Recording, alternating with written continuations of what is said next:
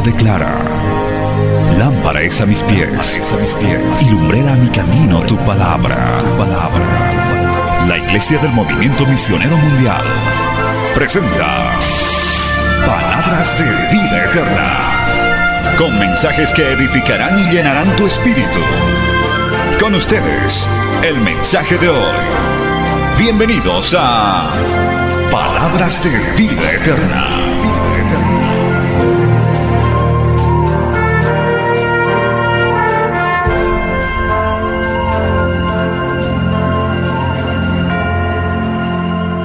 Estamos en el libro de Efesios capítulo 5, por favor, vamos poniéndonos de pie. Vamos a leer Efesios capítulo 5, versos 8 al 14. Aleluya. Vamos a leer el libro de Efesios capítulo 5, versos 8 al 14. Ahora muy atentos a la palabra del Señor. ¿Cuántos quieren oír palabra de Dios, hermanos? Aleluya, gloria a Dios. Así que ahora ya pasaron los anuncios, pasó la alabanza. Ahora vamos a la enseñanza de este estudio bíblico, Soldados de Cristo. Leemos Efesios capítulo 5, verso 8, en el nombre del Padre, del Hijo y del Espíritu Santo. Porque en otro tiempo erais tinieblas, mas ahora sois luz en el Señor. Andad como hijos de luz, porque el fruto del Espíritu es en todo bondad, justicia y verdad comprobando lo que es agradable al Señor. Y no participéis en las obras infructuosas de las tinieblas, sino más bien reprendedlas, porque vergonzoso es aún hablar de lo que ellos hacen en secreto.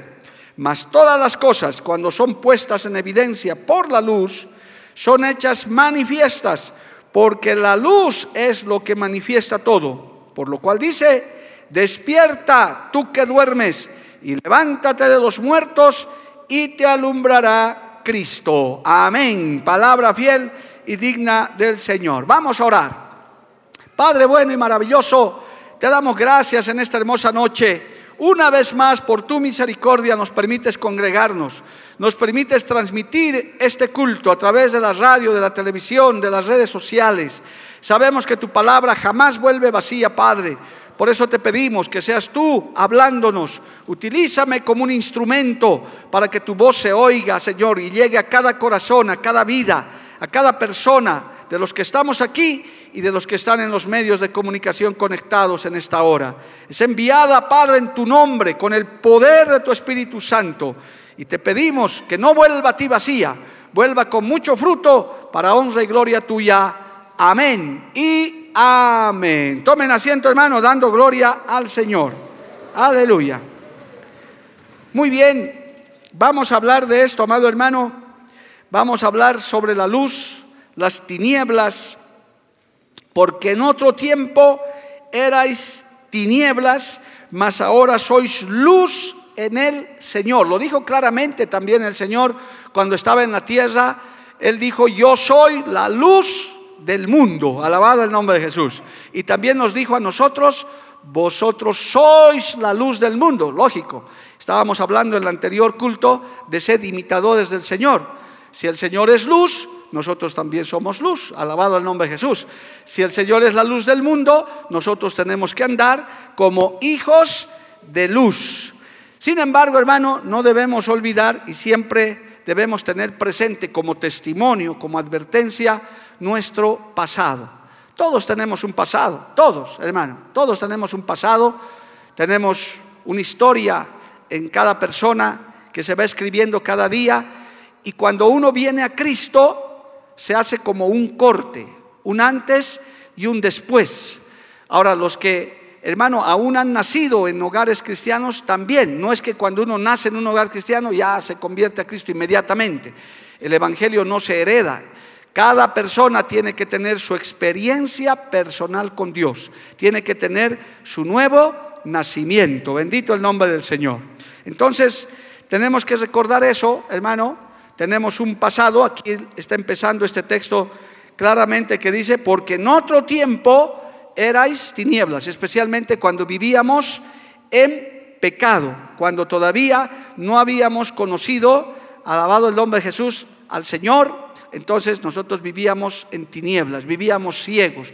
Por eso hacíamos las cosas que hacíamos o creíamos en las cosas que creíamos. Tal vez éramos idólatras, paganos, de pronto eh, éramos supersticiosos, eh, que el gato negro cuando se nos cruza, que no hay que pisar la sal, bueno, tantas creencias, no sé. Algunos tal vez tenían sus propios santos, sus propias creencias. Pues eso éramos antes porque estábamos en tinieblas. Pero vino la luz del Evangelio y nos iluminó, nos abrió los ojos. Y podemos decir como Bartimeo, antes era ciego, pero ahora veo, alabado el nombre de Jesús. Ahora vemos la luz admirable del Evangelio. Y por eso dice la Biblia, tenemos que andar como hijos de luz. ¿Por qué? Porque no hay comunión entre la luz y las tinieblas. Los científicos dicen que la luz que usted está viendo en este momento es ausencia de tinieblas. En realidad todo es tinieblas, pero la luz hace que las tinieblas retrocedan. Hay un texto que se lo usa para otro tipo de enseñanzas, pero es muy claro en 2 de Corintios 6:14, amados hermanos, vamos a leer ese texto hablando de esto porque no se olvide que este primer texto dice, andad como hijos de luz. Segunda de Corintios capítulo 6, verso 14. Dice la palabra del Señor, no os unáis en yugo desigual con los incrédulos, porque qué compañerismo tiene la justicia con la injusticia y qué comunión la luz con las tinieblas. Ahí está la pregunta que está haciendo. ¿Qué comunión hay la luz con las tinieblas? No se pueden unir. Pero también este texto que estamos estudiando hoy al hablar de la luz y de las tinieblas, en Efesios capítulo 5, verso 8, dice, andad como hijos de luz. ¿Cómo podemos reconocer, hermano, en nuestra vida cristiana práctica, diaria, que hemos nacido de nuevo, que realmente Cristo nos ha tocado, que hemos tenido una experiencia personal con Dios? Es que el mundo en el que estábamos en tinieblas retrocede ante la luz del Evangelio y una de las evidencias, oiga bien lo que le voy a decir, eh, una de las evidencias, amado hermano, es que comenzamos a tener comunión con Dios y comunión con nuestro prójimo.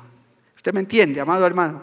El pecado rompe la comunión con Dios. El pecador no puede acercarse a Dios a no ser que se arrepienta de sus pecados, se acerque humildemente a Dios, ahí sí comienza a tener comunión con Dios. Por eso este texto que acabamos de leer en 2 Corintios dice, ¿qué comunión puede haber entre la luz y las tinieblas? Una de las evidencias por las cuales usted puede decir, yo he tenido un encuentro con Dios, realmente la luz del Evangelio me ha alumbrado, es cuando usted retoma la comunión con Dios. Es como cuando usted estaba enojado con alguien y se reconcilia. Eso especialmente pasa en los esposos, que a veces tienden a enojarse un día, dos días, y eso es pésimo, hermano, eso es un pecado terrible. Tienen que reconciliarse. El Señor a través de Jesucristo se ha reconciliado con su creación y su creación, sus hijos, nos hemos reconciliado con Cristo y ahora al habernos alumbrado la luz del Evangelio, ya tenemos comunión con el Señor. ¿Cuántos decimos amén, amado hermano? Por eso usted puede hablar con Dios. Por eso usted puede adorarle a Dios. Por eso usted puede, a través de la oración, hablar con el Señor porque ha retomado su comunión con Dios.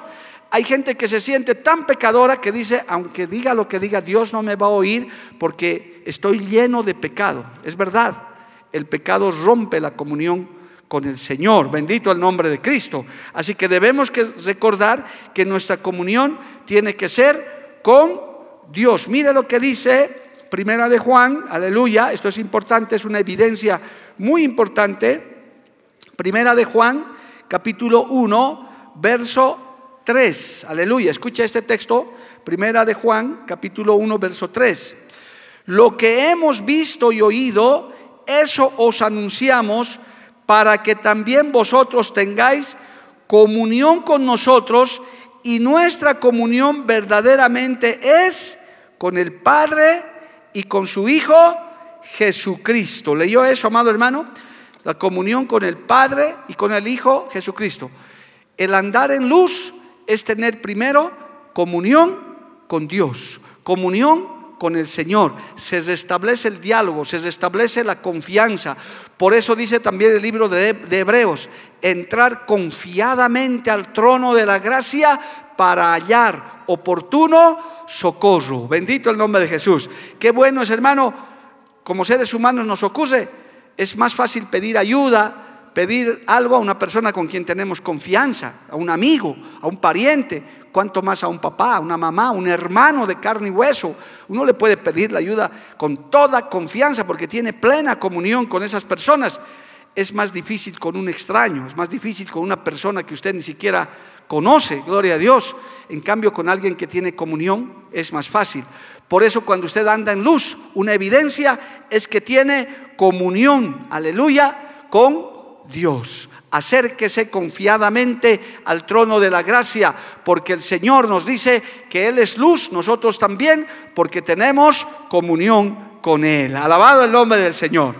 Y más adelante, ahí hermano, en el verso 7, nos da la segunda pauta de andar en luz. Primera de Juan, capítulo 1, verso 7. Escuche esto. Primera de Juan, capítulo 1, verso 7. Pero si andamos en luz, como Él está en luz, tenemos comunión unos con otros. Y la sangre de Jesucristo, su Hijo, nos limpia de todo pecado. Primera de Juan, capítulo 1, verso 7 en plena concordancia con lo que estamos viendo en este versículo 8. Dice, eran antes tinieblas, ahora son luz, entonces andad como hijos de luz. ¿Cómo se establece el andar en luz? Teniendo comunión con Dios, pero también teniendo comunión unos con otros con tu prójimo, con tu hermano, con tu familia, con tu esposa, con tu esposo, plena comunión, no estar enojado, no estar hermano separado, sino en comunión, llevarte bien con todos. ¿Cuántos dicen amén, amado hermano? Alabado el nombre de Jesús, amén. Andar en luz entonces quiere decir tener comunión con Dios. ¿Y cómo tienes comunión con Dios? Pues hermano, guardando sus mandamientos, alejándote del pecado, y eso te va a dar la consecuencia inmediata, que tengas buena relación con todo. Por eso un cristiano no puede estar enojado con nadie, un cristiano no puede estar rencoroso, resentido con nadie, porque si andamos en luz como Dios es luz, tenemos comunión unos con otros. Dale un aplauso al Señor, amado hermano. Y a su nombre, gloria a Dios. ¿Se entiende entonces, hermano? Nadie puede decir, yo estoy, yo ando en luz, pero odio a mi hermano, yo ando en luz, pero no, no quiero acercarme a Dios, no quiero venir ni siquiera al culto, no quiero venir a la iglesia. No, no puede ser eso. El que está en comunión con Dios, el que anda en luz, le gusta venir a la iglesia, le gusta orar, le gusta leer su palabra, alabado el nombre de Jesús, se encuentra con su hermano, se alegran, se gozan. ¿Por qué? Porque son hermanos en la fe. Eso es una pauta, porque es largo, ¿no? Solamente estamos hablando de eso. Es una pauta, un indicio de andar en luz. No somos hijos de las tinieblas, no andamos en oscuridad. Cuando Cristo viene a nuestra vida, andamos bajo la luz de su presencia. Por eso dice también la Biblia, no tropezaremos, no nos perderemos. La luz nos mostrará, lámpara es a mis pies y lumbrera mi camino tu palabra, esa nos alumbra. No nos equivocaremos, no tropezaremos, porque la luz de su palabra, la luz de su presencia, no, no hermano, no impedirá que no tropecemos. Dale un aplauso a Cristo, a su nombre sea la gloria. Cristo vive, hermano. Aleluya. Cada vez que te enojas, cada vez que, el pecado te asedia o cedes a la tentación, un poco de tinieblas viene sobre tu vida. Por eso a veces te deprimes, entristeces, como ya hemos estudiado, contristas al Espíritu Santo. Pero cuando estás en luz, estás con gozo, estás con alegría. Pese al problema que tengas, siempre te declaras en victoria, porque dices, el Señor está de mi lado. Y qué mejor aliado, hermano, el que tiene aliado, el que está aliado con Dios, el que respalda al Señor, ¿de qué se tiene que preocupar? De nada ni de los gobernantes, ni de la política, ni de la economía, y puedes decir como decían los profetas, Jehová en cuya presencia estoy. Alabada el nombre. Yo creo que en esta noche está Cristo en este lugar, amado hermano. A su nombre sea la gloria. Gloria al nombre de Cristo. Amén. Bendito el nombre de Jesús. ¿Qué da como resultado eso? Obviamente, vamos al versículo 9, hermanos, Efesios 5, 9, porque el fruto del Espíritu es en todo bondad, justicia y verdad. Aquí nombra, hermano, tres frutos, pero los nueve frutos del Espíritu están mencionados exactamente en Gálatas capítulo 5, verso 22 al 23. Aquí es una especie de resumen, de comprimido. Los que quieren hacer un estudio sobre los frutos del Espíritu Santo, no sobre los dones del Espíritu Santo, que es diferente, sobre los frutos del Espíritu Santo, pueden leer Gálatas capítulo 5, versos 22 y 23. Eso es un estudio largo, precioso, hermano, que son los frutos del Espíritu Santo. El que tiene el Espíritu Santo esos frutos brotan de tu vida espontáneamente, no tienes ni siquiera que hacer mucho esfuerzo. Por eso el Señor dijo, por sus frutos los conoceréis. Pero revisemos este resumen rápidamente, este resumen que hace el apóstol, que hace la palabra, sobre estos tres frutos. ¿Cuáles menciona? Bondad, justicia y verdad. Alabado el nombre de Jesús. Vamos a Éxodo 33, un instante para ver lo que es la bondad. Éxodo capítulo 33, leamos en la Biblia, bendito el nombre del Señor, y dice en Éxodo capítulo 33, verso 19, dice esto, amado hermano, y les respondió, yo haré pasar todo mi bien delante de tu rostro y proclamaré el nombre de Jehová delante de ti y tendré misericordia del que tendré misericordia y seré clemente para con el que seré clemente. ¿Qué quiere decir esto, hermano? Que su gloria es producto de su bondad. Dios es soberano. Este texto es tremendo. Él tiene misericordia del que quiere tener misericordia. Y Él, hermano, es clemente con el que Él quiere ser clemente. Eso se llama soberanía de Dios. Pero Dios es en todo bondad. Él es bueno y obrador de maravillas. Alabado el nombre de Jesús. Amén, amado hermano. Él es bueno. Dios es todo lo que Dios hace en nuestras vidas, en el mundo, en el universo, es bueno. Todo lo que te sucede en tu vida es para tu bien. cuando vienes a Cristo, a los que aman a Dios, todas las cosas les ayudan a bien aún lo que no te parece, hasta lo que te parece una injusticia, lo que de pronto ante tus ojos humanos es malo, Dios lo convierte en bueno. Lo que no entiendes ahora, lo entenderás después. A veces, hermano, protestamos por algo que nos pasa. Permítame una pequeña anécdota que hace años yo escuché este testimonio de un, un conocido mío, gloria a Dios, que él sufrió una injusticia en su trabajo. Él decía, yo sufrí una injusticia en mi trabajo me salió una beca para un viaje al exterior y yo era el que tenía el cargo para ir a esa beca en el exterior. Pero le dieron a otro por favoritismo político, por, por ciertas amistades, se la dieron a otro.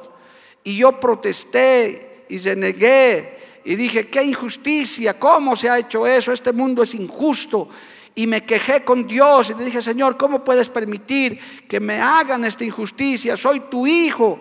¿Por qué no me haces justicia? A mí me tocaba hacer ese viaje. Miren en mi delante. ¿Y qué pasó? Hermano, este hombre no fue. Dios no le respondió nada. Gloria a Dios. Pero él dice, cuando esta persona viajó, el avión en el que viajó se cayó y murió. Y luego el Señor le dijo, no era tu tiempo, no tenías que morir, por eso yo cambié tu lugar por otro. Esa es la bondad de Dios. Lo que a veces nos parece injusto, Dios sabe por qué está haciendo las cosas. ¿Por qué? Porque siempre desea el bien para nosotros. Por eso en vez de reclamar a Dios algunas cosas que no nos parecen justas, correctas, mejor hay que decirle, Señor, gracias. Tú sabes por qué pasan las cosas, porque como yo soy tu hijo, yo soy tu hija, todo lo que suceda me ayuda a bien. Uy, hermano, y si tuviera que contarles testimonios, y usted también, Yo creo que me tomo unos 15 minutos por lo menos de las cosas que yo he visto, injusticias, situaciones pequeñas, grandes, donde uno reclama, uno dice por qué, pero luego entiende que era para bien. Que el Señor dice, como yo soy bueno, no me pidas explicaciones. Yo sé lo que estoy haciendo. ¿Sabe qué, hermano? Dios sabe lo que hace. Y Él es todo bondad. Alabado el nombre de Jesús. Él es todo misericordia. Quiero decirte algo de parte de Dios. Todo lo que el Señor obra en tu vida y lo que Él desea para nosotros es para nuestro bien. Aún la muerte, hermano. Aún el fin de nuestros días. Él sabe cuándo, cómo y de qué manera. Sí, como humanos nos duele perder un pariente, perder al esposo, a la esposa, a los hijos. Obviamente como carne nos sentimos adoloridos. Pero aún en eso Dios hace muchas cosas para bien. Alabado el nombre de Jesús. Se ha llevado a personas que iban a sufrir, personas que se iban a perder. Hay cantidad de testimonios, hermano, que inclusive en la pérdida de un ser querido, Dios ha consolado diciéndoles, yo me he llevado a tu hijo, me he llevado a tu hija, porque se iba a perder. Así que me lo llevé en el momento preciso y ahora está conmigo en mi presencia. Es salvo, porque Dios es omnisciente, Él todo lo sabe. Alabado el nombre de Jesús. No estoy diciendo que no sienta dolor, que se alegre por la pérdida de algo. No, obviamente somos humanos, nos duele, nos entristecemos, lloramos, pero si usted está en las manos de Dios, Él es todo bondad. Y decirle, Señor, si esto me ha pasado, estoy seguro que va a ser para bien. Porque Dios nos ama, Cristo nos ama. Alabado el nombre de Jesús. Amén, amados hermanos. Así que siempre que le pase algo que no entiende, déjelo en las manos de Dios. Si le puede explicar él, tan amoroso y tan bueno, a veces nos explica, pero otras veces simplemente guarda silencio. No dice nada porque no tiene que darnos explicaciones a nosotros de todo lo que él hace. Él es Dios, él es soberano. Él hace, por eso dice, yo soy misericordioso con quien yo quiero ser misericordioso. Puede hablar conmigo, puede hablar con usted o puede simplemente guardar silencio. Pero por esta palabra usted dice, Señor, yo estoy bajo tus manos, bajo tus alas, todo lo que me sucede en mi vida será siempre para mi bien. ¿Por qué? Porque tú eres un Dios bondadoso. Alabado el nombre del Señor. ¿Qué más dice? Otro fruto dice justicia. Gloria a Dios. Otro fruto que estás resumiendo aquí el, el capítulo 5 de Efesios. Aleluya. Estás resumiendo que dice bondad, justicia. Vuelvo a reiterar para los que están siguiéndonos en la transmisión, si usted quiere un estudio completo sobre los frutos del Espíritu Santo, lea Gálatas capítulo 5, verso 22 adelante. Dice, porque el fruto del Espíritu es en todo bondad, justicia, es la cualidad o virtud que hace que nos asociemos únicamente con aquello que es correcto y dentro de la ley. Nosotros como cristianos guardamos la ley de Dios y la ley del hombre. Decimos amén, hermano. Lo justo, lo que es correcto. El cristiano verdadero obra correctamente, hasta en el semáforo. No se pase luz roja, hermano. Amén. Ya no dicen amén ahora, gloria a Dios. no, eso es difícil, pastor. Es que estoy apuradito. Pero hermano, la justicia es hacer lo correcto. En este caso, Dios está diciendo como un fruto la justicia. Bendito el nombre de Jesús. El Salmo 45, 7 habla de esto, un solo texto. Hablar de justicia es largo, pero estamos haciendo un pequeño resumen de lo que está queriendo decirnos esta palabra y enseñarnos. Salmo 47, el verso 7, eh, perdón, 45, el verso 7, dice esto: Has amado la justicia y aborrecido la maldad. Por tanto te ungió Dios, el Dios tuyo, con óleo de alegría más que a tus compañeros. Amén. Has amado la justicia. Dice que la justicia engrandece a las naciones. El cumplir la justicia, amado hermano, le agrada al Señor cuando usted actúa correctamente. Si usted es una autoridad, si usted tiene gente bajo su mando, actúe con justicia, de manera correcta. No sea una persona parcializada, mañosa, que se deja llevar por favoritismos. No, actúe en lo que es justo. Alabado el nombre de Jesús. Has amado la justicia y aborrecido el mal. La verdadera justicia incluye aborrecer la maldad. Cuando usted vea maldad, actúe en justicia.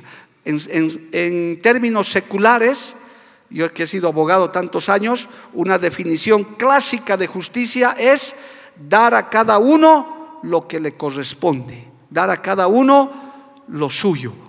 Estuve viendo un video cristiano en el que se mostraba, hermano, cómo protestaban en una corte americana, en las cortes americanas donde el juez les dicta la sentencia a los condenados, cómo reaccionaban los condenados a 40 años, a pena de muerte, cuando estaban ahí sentados en los tribunales, el juez les leía la sentencia, hermano, esa gente se revolcaba, se caía, algunos querían atacarlo al juez, tremendo algunos, algunas mujeres se desmayan. Y dice esta reflexión, si así es la justicia del hombre, que cuando cae con su peso, condena a gente a la muerte, a cadena perpetua, a 40 años, etc. ¿Qué será cuando caiga sobre el pecador y el impío la justicia de Dios, amado hermano? Inapelable. Esos presos que por lo menos dicen 20 años voy a estar en la cárcel, pero tienen la esperanza de salir, quienes son sentenciados por la justicia divina y son sentenciados a la perdición eterna, no saldrán jamás. La perdición eterna está reservada para ellos. Pero también la justicia de Dios dice que el que cree en Jesucristo, aunque esté muerto, vivirá, tendrá sentencia de vida. ¿Por qué? Porque creyó en Jesucristo, guardó su palabra, recibirá su galardón, que es la vida eterna. Dios será justo con el pecador, pero también con el que es salvo. Alabado el nombre del Señor. Amén, amado hermano. Así que hay que amar la justicia y aborrecer la maldad. Aleluya. Si vives en luz, estamos hablando de todo esto, así es. Y finalmente habla de la verdad. Aleluya. En el contexto de Efesios capítulo 5, cuando habla de este fruto, está hablando de doctrina. El Señor Jesucristo dijo esto en Juan 8:32. Hermano, ese texto es hermoso y es tremendo. Dice en el Evangelio de Juan, capítulo 8, verso 32, y conoceréis la verdad, y la verdad os hará libres. No está hablando solamente como ese valor, sino está hablando como toda una doctrina de verdad, y conoceréis la verdad, y la verdad os hará libres. Uno de los ministerios, uno de los misterios, perdón, o ministerios del, del Espíritu Santo es revelarnos la verdad. En medio de tanta falsedad, en medio de tanta cosa oculta, amado hermano, solamente Cristo nos puede revelar la verdad. Y conoceréis la verdad, y la verdad os hará libres. Más adelante aclara esto en Juan 16, 13, amados hermanos, en el Evangelio de Juan, capítulo 16, verso 13, eh, dice esto. Pero cuando venga el Espíritu de verdad, Él os guiará a toda la verdad, porque no hablará por su propia cuenta, sino que hablará todo lo que oyere y os hará saber las cosas que habrán de venir. El que tiene el Espíritu Santo, hermano, está mayor, mayor, está con mayor equipamiento para distinguir entre lo falso y lo verdadero entre la mentira y la verdad. No se olvide, hermano, que el diablo es padre de mentira. Jehová los reprenda en esta hora.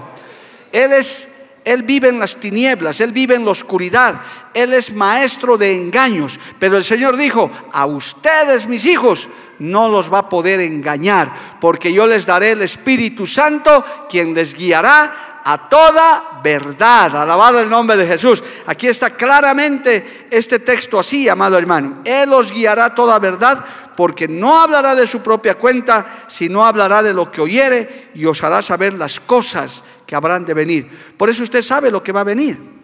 Nosotros no somos de la NASA ni somos nada. No somos científicos, pero sabemos lo que va a venir. Bueno, si no sabe, yo le cuento. porque yo sé. Y no porque he estudiado mucho es porque tengo el Espíritu Santo. No va a venir ni el fin del mundo, ni ningún cometa se va a estrellar, ni nada. Cristo está viniendo por su iglesia y va a ser levantada su iglesia. Amén, amado hermano. Eso es lo que va a suceder cualquier momento. Esa es la verdad que el mundo nunca querrá escuchar. No, esos son cuentos, los evangélicos inventan. Querido ateo que me estás mirando o escéptico, un día te enterarás que lo que este predicador de este país tercermundista te ha dicho es verdad. Cristo viene por su iglesia. Eso es lo que va a acontecer cualquier momento, cualquier momento, día y hora, nadie sabe. Puede ser dentro de cinco minutos o dentro de cincuenta años, nadie lo sabe. Pero la verdad es que Cristo va a venir por su iglesia. La iglesia del Señor va a ser levantada. Y usted tiene que saber que esa es la verdad. ¿Y quién le da testimonio de eso? El Espíritu Santo. Para el que no tiene el Espíritu Santo, cree que es un cuento, que es un invento, que es una mitología. Puede pensar, pero el que tiene el Espíritu Santo dice, el Espíritu me guía a toda verdad eso va a suceder, como está sucediendo lo que está sucediendo. Todo lo que está pasando, hermano, está profetizado. Alabado el nombre de Jesús. Así que cuando usted anda en luz, también usted reconoce la verdad. Aun cuando han ido hermanos a visitar otras iglesias, a veces van. Y algunas veces hay iglesias que no están predicando la verdad, pero como esos hermanos, hermanas tienen al Espíritu Santo, dicen, pastor, he ido a una iglesia donde no se predica la verdad. ¿Y cómo lo han sabido? Porque son teólogos egresados de, institutos, no, porque tienen el Espíritu Santo. Si yo le digo en esta noche, hermano, que el Señor me ha revelado que mañana 26 de noviembre el Cristo va a venir por su iglesia, que se prepare esta noche, usted agarra y se ríe en mi cara. Y agarra. Bueno, digo los que tienen el Espíritu Santo, ¿no? Los que no tienen me pueden grabar y lo pueden volver viral y mañana se arma un alboroto. Pero como usted tiene el Espíritu Santo, dice, no, eso ya no es la verdad. Porque el día y la hora nadie lo sabe. Además, Cristo me ha dicho que esté preparado porque el día y la hora nadie sabe. Cualquier momento puede venir. Por tanto, lo que está diciendo tal predicador, eso es mentira. ¿Quién te lo reveló? El Espíritu Santo, que Él nos guía a toda verdad. Su palabra es verdad. Su presencia es verdad. Su profecía es verdad. A su nombre, gloria. ¿Cuántos dicen amén, hermano? Bendito el nombre del Señor, aleluya. En medio de tanta falsedad, al cristiano verdadero, al que tiene estos frutos, al que anda en luz, el enemigo no lo puede engañar, hermano. Al neófito, al carnal, al que está distraído con las cosas del mundo, posiblemente sí, pero al verdadero creyente, al hombre y la mujer de Dios, no nos engañan. ¿Por qué? Porque tenemos la palabra verdadera, tenemos el Espíritu Santo, tenemos la capacidad de discernir. Dice la Biblia que el Espíritu mismo da, da testimonio a nuestro Espíritu de que somos hijos de Dios. Si yo preguntara en este día cuántos están seguros de su salvación, los que tienen testimonio dirían, yo me voy con Cristo, porque yo amo a Dios, porque estoy guardando su palabra. No porque alguien me lo haya dicho, sino porque yo tengo convicción. Por eso el verdadero creyente no le tiene miedo a morir. Los que no tienen miedo a morir, digan amén, hermano. Los que tienen son sinceros. Dicen, no, es que yo todavía, pastor, es que me falta medio mentirosito, soy todavía medio mañudo. Arrepiéntete antes que sea tarde. Ven a la luz del Evangelio. Despójate de esas tinieblas que todavía te envuelven y vas a estar preparado. Aleluya. Y el verdadero creyente dice, no, para mí el vivir es Cristo y el morir es ganancias. Si me muero feliz, me he librado de todo esto. Y me voy con el Señor. Un ratito llorarán mis parientes. Ya, pañuelitos les voy a dejar unos dos rollitos que lloren. Pero yo me voy con mi Cristo, yo me voy con mi Señor estar con Él es muchísimo mejor, alabado el nombre de Jesús, estar en la presencia de nuestro Dios Todopoderoso. Amén, hermanos. ¿Quién vive? A su nombre, gloria. Entonces, hermano, todo esto nos lleva, una vez de la luz y estos brutos, dice a continuación el verso 10, comprobando lo que es agradable al Señor. Qué lindo es agradarle a Dios y no solo eso, sino ser agradable al Señor, ser causa, alegrarle el corazón, que el Señor se agrade de nosotros, amado hermano. cuán hermoso a los papás humanos, mamás humanas, que tenemos, que todavía somos tan imperfectos, qué hermoso, qué tiempos memorables son cuando nuestros hijos nos dan alegrías, hermano, nos comparten sus victorias, nos hacen pasar días hermosos, memorables, alegran nuestro corazón. Hijo, hijita, humanamente hablando, en lo posible procura alegrar el corazón de tus papás más que causarles dolores y preocupaciones. Ocúpate de alegrar el corazón de tus papás, ser agradables a ellos, agradarles en tu conducta, en tu comportamiento, tratar de tener buenos recuerdos, tratar de, si son de edad, mejor todavía, en sus últimos años, tratar de ser agradables con ellos. En lo espiritual, amado hermano, debemos esmerarnos en ser agradables al Señor, agradar a nuestro Dios, alabado el nombre de Jesús. Hermano, de una o de otra manera, que el Señor cuando nos vea alabando, adorando, haciendo algo para Él, diga lo que dijo del Señor Jesucristo. ¿Qué dijo?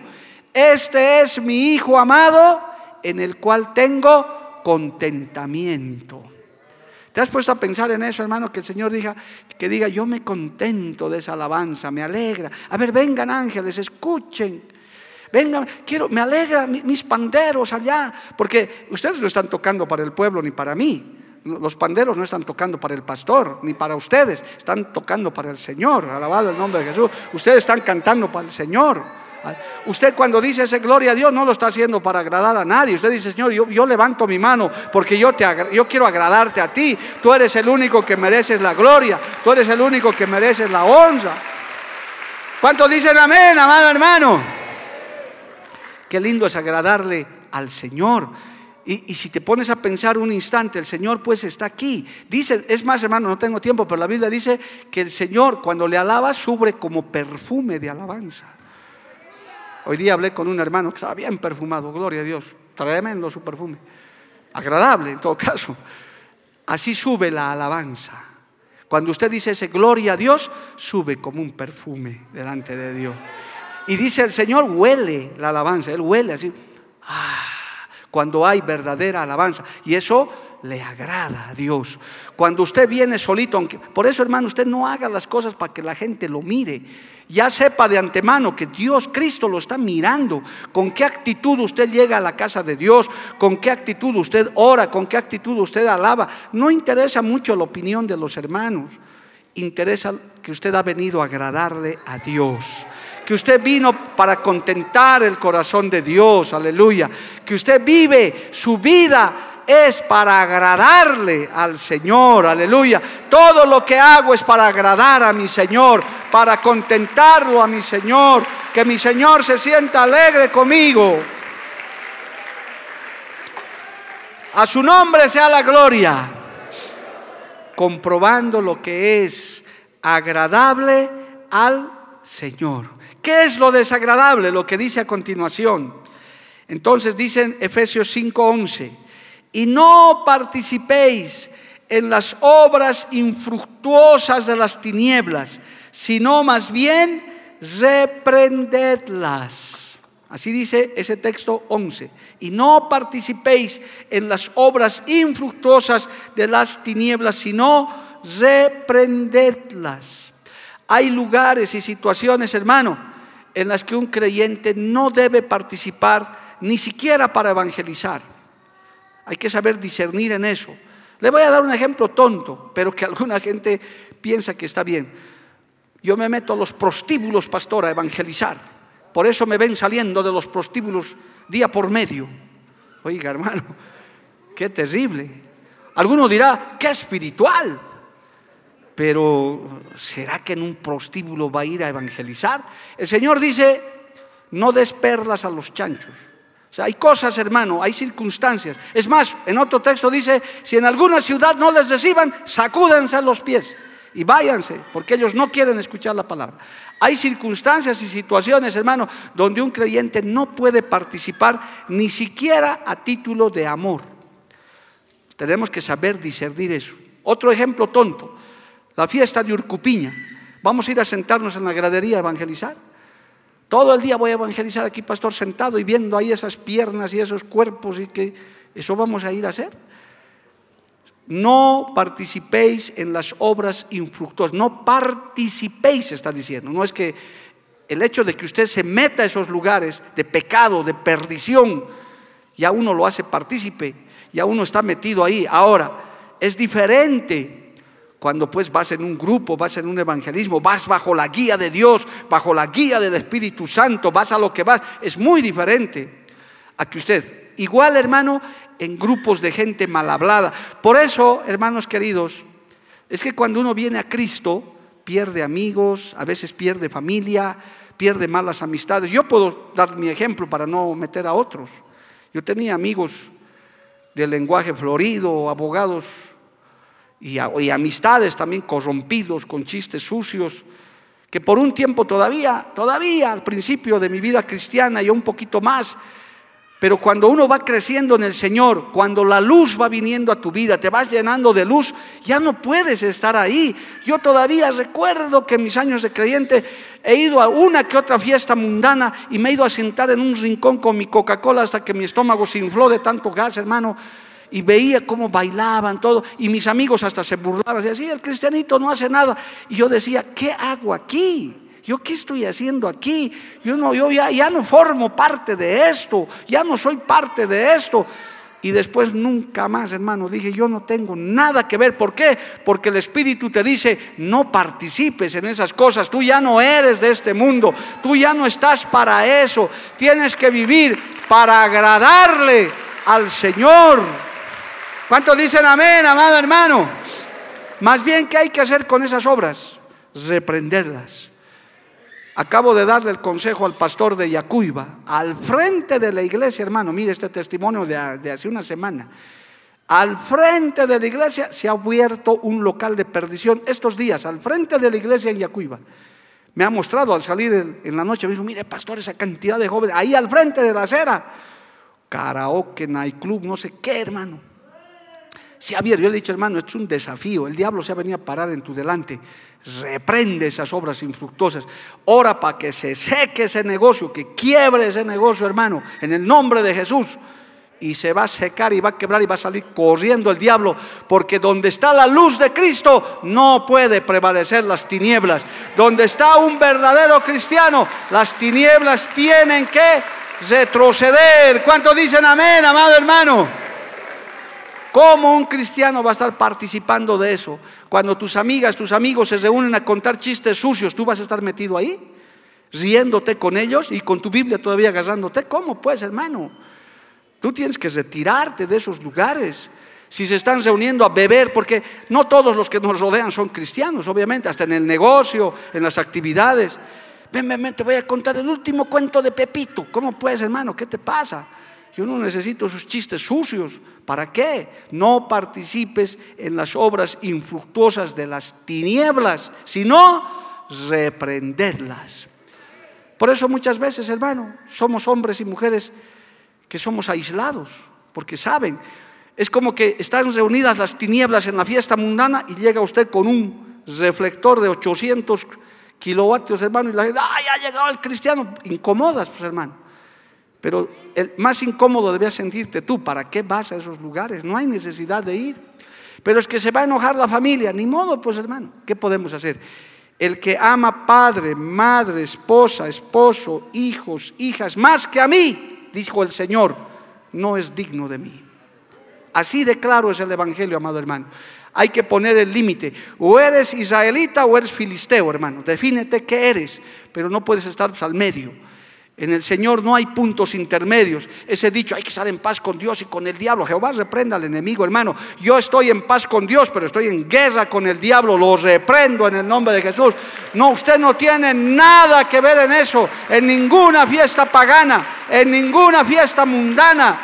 No te metas en eso. Si eres hijo de luz. Ahora, si todavía andas con tus tinieblas cargadas, bueno, aquí estás aprendiendo la palabra del Señor. Porque dice el verso 12, porque vergonzoso es aún hablar de lo que ellos hacen en secreto. Claro, porque vergonzoso es aún, dice, hablar de lo que ellos hacen en secreto. O sea, ni siquiera comentar. Por eso, hermano, usted no debe escuchar cada rato, ven diablo, ven, vamos a pelear. No, ¿para qué? ¿Qué tengo que hacer yo con él? Ahora, si se presenta, aquí vemos más de uno que lo echamos fuera en el nombre de Jesús, listo. Si usted no sabe reprender al diablo, hermano, no lo haga. Y si sabe hacerlo, repréndalo, no le esté preguntando cosas. ¿Qué te llamas? ¿De dónde vienes? ¿Eres legión? ¿Cuánto mides? ¿Para qué? ¿Qué necesidad tienes de hacer eso? Si sientes el espíritu inmundo, en el nombre de Jesús, con la autoridad que Cristo me ha dado, te echo fuera. Listo, ya está, hermano. ¿Para qué te vas a poder a dialogar con el endemoniado? No es que el Señor les aprendió. El Señor era el Señor, hermano, pero ¿usted para qué?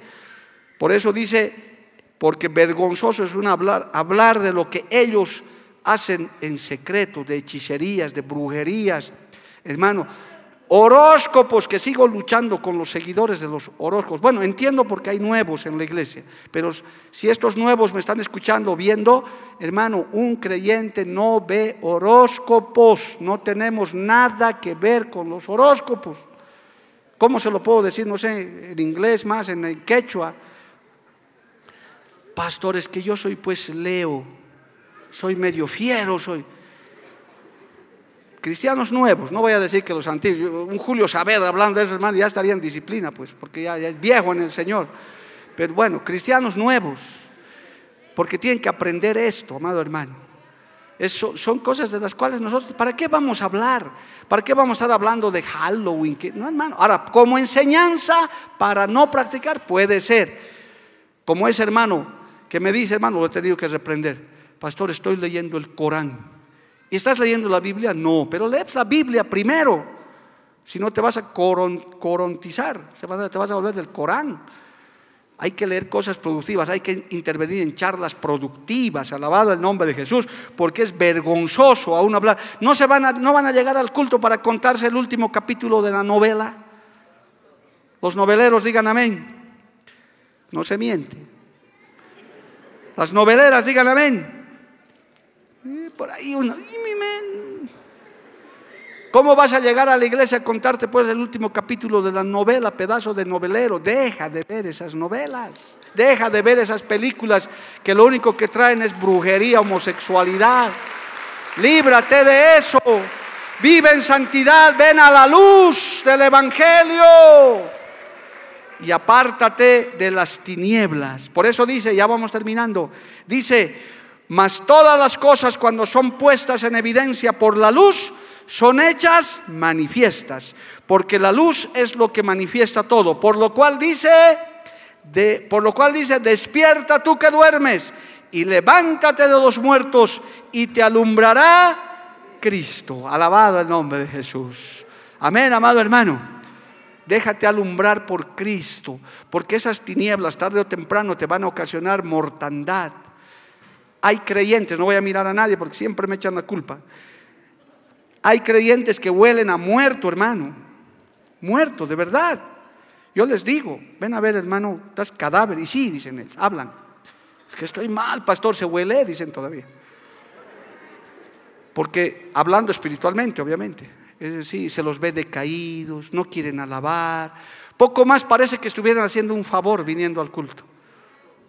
¿No? Que, que más bien están diciendo, Señor, más bien estoy aquí, alegrate. Por favor, hermano, ¿qué le pasa? Nosotros somos los que necesitamos de Cristo. Nosotros, todo lo que respira, dice la Biblia, alabe a Jehová, levántate de los muertos y te alumbrará Cristo. Aleluya. No te ofendas, pero a veces yo soy así, a veces. Usted no me hace ningún favor viniendo al culto. Oh, pobre Pastor Mario, si no bien, por favor, hermano. A mí, ¿yo qué, yo soy? Yo soy igual que usted, un, pobre pecador arrepentido que necesito la misericordia de Dios. Ay de que no haga yo mi trabajo, hermano. Yo, yo estoy aquí porque amo a Dios. Tengo que cumplir mi deber, lo hago con alegría. Dios me libre de un día venir a predicar con mala gana. Jamás. Usted nunca venga al culto así. No venga desganado oliendo a muerto. Levántate de los muertos y te alumbrará Cristo. Sal de las tinieblas, ven a la luz admirable. El que está en la luz admirable de Cristo, alaba, se goza, salta, brinca, está listo para las actividades, apoya, va, evangeliza. ¿Cuántos levantan su mano y le alaban a Dios, hermano? A su nombre, gloria. Y lo que haces lo haces para el Señor. Por eso es que vivir bajo la luz de Cristo es algo maravilloso, hermano. Por eso, inclusive la Biblia habla de vidas radiantes. No hay, no hay necesidad de que te pongas una polerita, vidas radiantes. No, se te ve en tu forma de ser. Yo soy pastor ya 24 años, hermano, yo miro. Yo a los miembros de esta iglesia los conozco, veo cómo algunos llegan corriendo, otros se meten a orar, pero hay los otros que tienen que escuchar esta palabra, que más bien no sé a qué llegan, hermano. Tienes que meterte con Dios, deja que la luz de Cristo te alumbre. Eso es lo que hemos dicho el día de hoy, alabado el nombre de Jesús. Antes éramos de las tinieblas, ahora somos de la luz. Alabado el nombre de Jesús. Amén, amado hermano. No participemos en las obras infructuosas de las tinieblas. Vengamos a Cristo. Aleluya. Porque una vez que viene a la luz, todas las cosas son manifiestas. Y en lo que a mí respecta, y muchos de los que estamos aquí, Hermano, no queremos estar muertos en nuestros delitos y pecados. Estábamos muertos, pero vino Cristo y nos salvó. Vino Cristo y nos despertó. Alabado el nombre de Jesús. Y ahora estamos ante la presencia del Dios admirable, de la luz admirable que es Cristo Jesús. Aleluya. ¿Cuántos dan gloria a Dios, hermano? Póngase de pie en esta noche, el tiempo se ha acabado, alabado el nombre de Jesús. Adoremos un instante a Dios, hermano. Si usted está en la luz del Señor, adórele a Dios, haga que el Señor se alegre, que su corazón se agrade, hermano. En este momento dígale algo hermoso al Señor, alábelo con sus palabras mientras preparamos el coro. Usted alábele a Dios, dígale, Señor, gracias, Padre, porque tu luz me alumbra. Alúmbrame con la luz de tu evangelio, con la luz de tu palabra.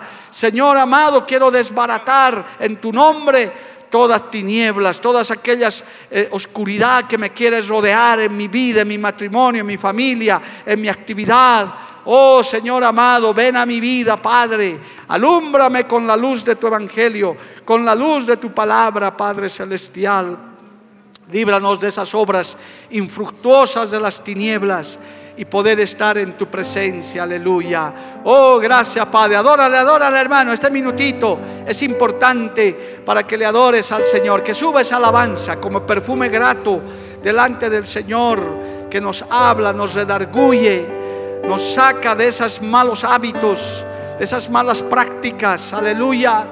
Con su hermosa palabra. Vamos a adorarle un instante al Señor. Aleluya. Enciende una luz, déjala brillar, la luz de Jesús, que brilla en todo lugar, no la puedes esconder, no te puedes callar ante tal necesidad enciende una luz en la oscuridad.